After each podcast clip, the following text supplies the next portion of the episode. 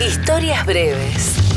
Leyendas, mitos, mentiras y verdades del rock de acá, de allá y de todas partes.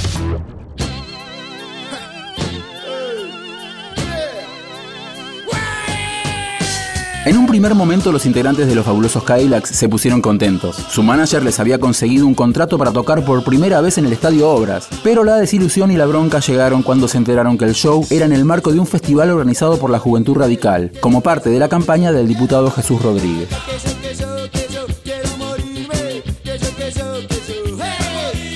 Los carteles que cubrían toda la ciudad anunciaban también la participación de La Torre, Los Enanitos Verdes y Los Abuelos de la Nada, entre otros.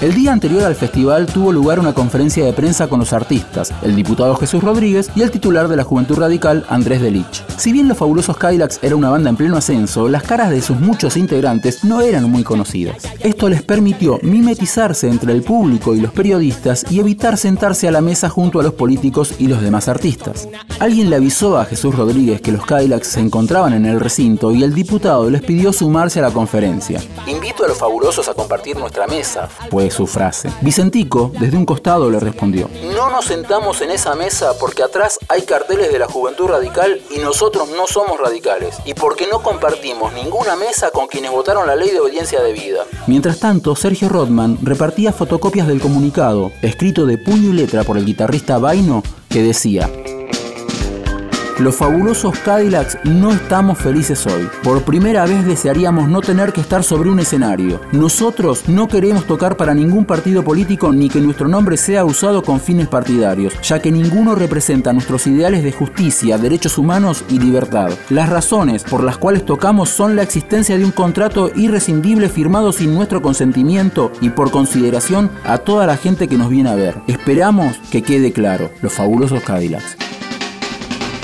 El día del show, los Cadillacs, para pasar desapercibidos, llegaron a obras en un microescolar, pero los jóvenes radicales los descubrieron y los recibieron arrojándoles todo tipo de objetos. Lo mismo sucedió durante todo el show de la banda, o mejor dicho, entre tema y tema. El público cantaba todos los hits, pero volvía a la carga cuando la banda terminaba de tocar cada canción. Al poco tiempo, se editaba el segundo disco de los fabulosos Cadillacs, Yo te avisé, que incluía la canción Yo no me sentaría en tu mesa.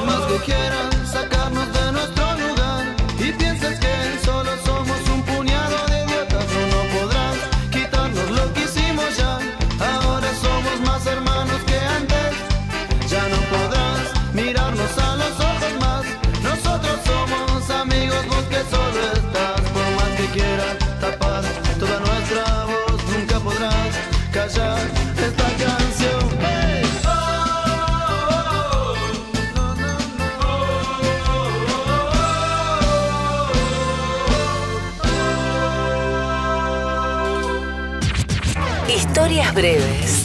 Texto e informe Leo Acevedo. Edición Ignacio Guglielmi. Una producción del área de medios digitales de Radio Nacional.